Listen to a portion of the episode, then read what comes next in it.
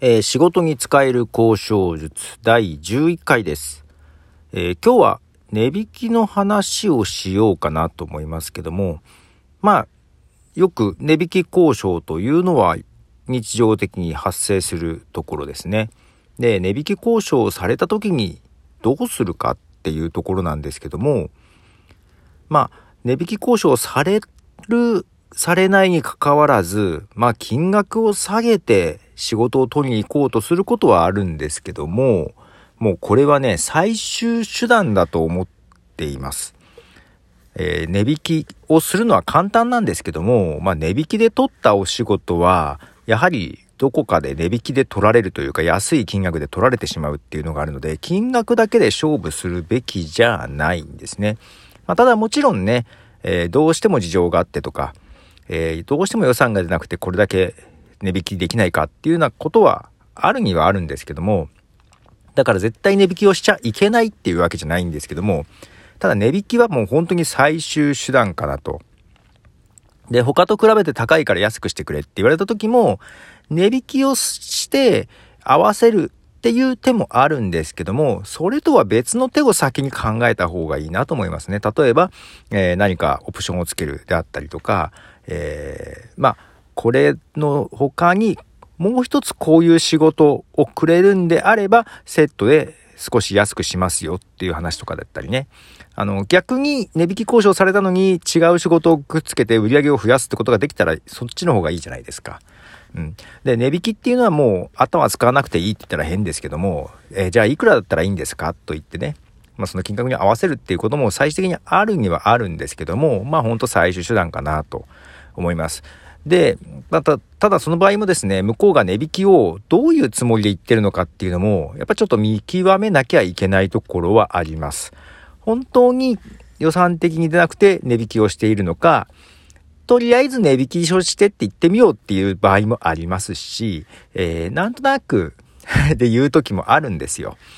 で、一般的にね、これはもう、えっ、ー、と、まあ、全部に当てはまらないですけど、一般的に東京のお客さんはあんまり値引き交渉を強く言うとこは少ないとは言われてます。うん。えー、値引きをそんなに言われない。まあ、逆に値引きを交渉をしないで他に決まっちゃうってことね、あるので、まあ値引きをしないのがいい悪い、うん、決していいってわけじゃないんですけど、値引きされないことが。で、値引きってことはあんまり言わないっていう傾向があると。逆に大阪の方は値引きをすごい言ってくる傾向はあるんですけども、まあ値引きをしたらやってくれるっていうところもあるので、あの、最初に金額提示をして、それでもうおしまいじゃないっていうところもあるみたいです。で、えー、私がいる名古屋は、えっ、ー、と、まあ、よく、まあ、冗談も含めて言われるのが、東京は値引きはあんましないと。まあ、格好つけっていう意味も含めてあまりしないと。大阪は値引きを要求すると。名古屋は、あ、で、大阪は値引きを要求するけども、値引きをしたら、お引いてくれるんか、じゃあやったるわ、みたいな感じで、えー、値引きをすれば仕事がもらえる。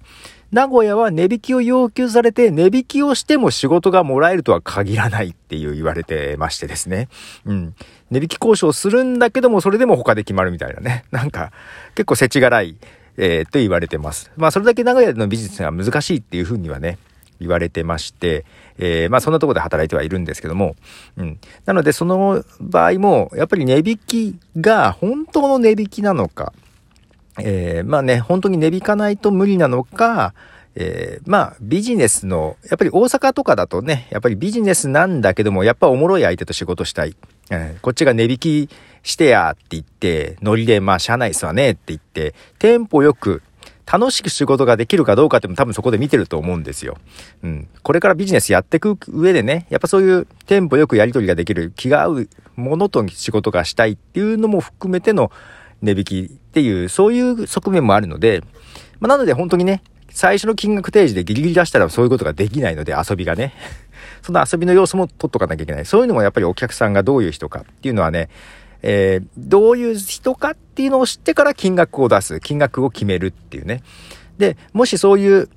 あんまりね、値引きがあるだろうなと思って多めに出したら、もう値引き交渉なくもう他に決まりましたってあっさり言われることもあるっていうのがあるので、やっぱそこの見極めは大事かなと思いますね。で、やっぱりそこの余裕、値引きをされる可能性があるんであれば、余裕を見ておかなきゃいけないと。で、その際どこまで引けるのかっていうのも含めて、えー、考えて出さなきゃいけないかなというふうには思いますね。まあ、ただそれも、ただ最終手段というかね、できたら、いやー、ちょっとそれは難しいですわ、これつけるんでお願いしますわ、で通ればそっちの方がいいと思いますし、うん、そういうところで、一概に値引きといってもいろんなパターンがあるので、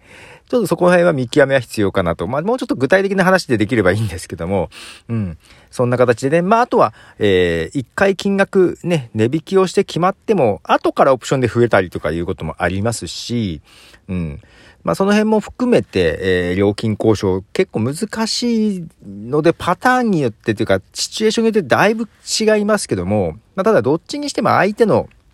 どういうつもりで値引きを言っているのかっていうのは、見極めなきゃいけないし、探りを入れなきゃいけないかなというところかなと思います。まあちょっと値引きの話とかまたちょっと話したいところもあるんですが、今日のところは、えー、まあ土地柄とかにもよって、まあっていうか相手に人柄によって、あの値引きの意図っていうのが全然違ったりもするので、その辺も見極めも必要ですよというところで、えー、ではまた。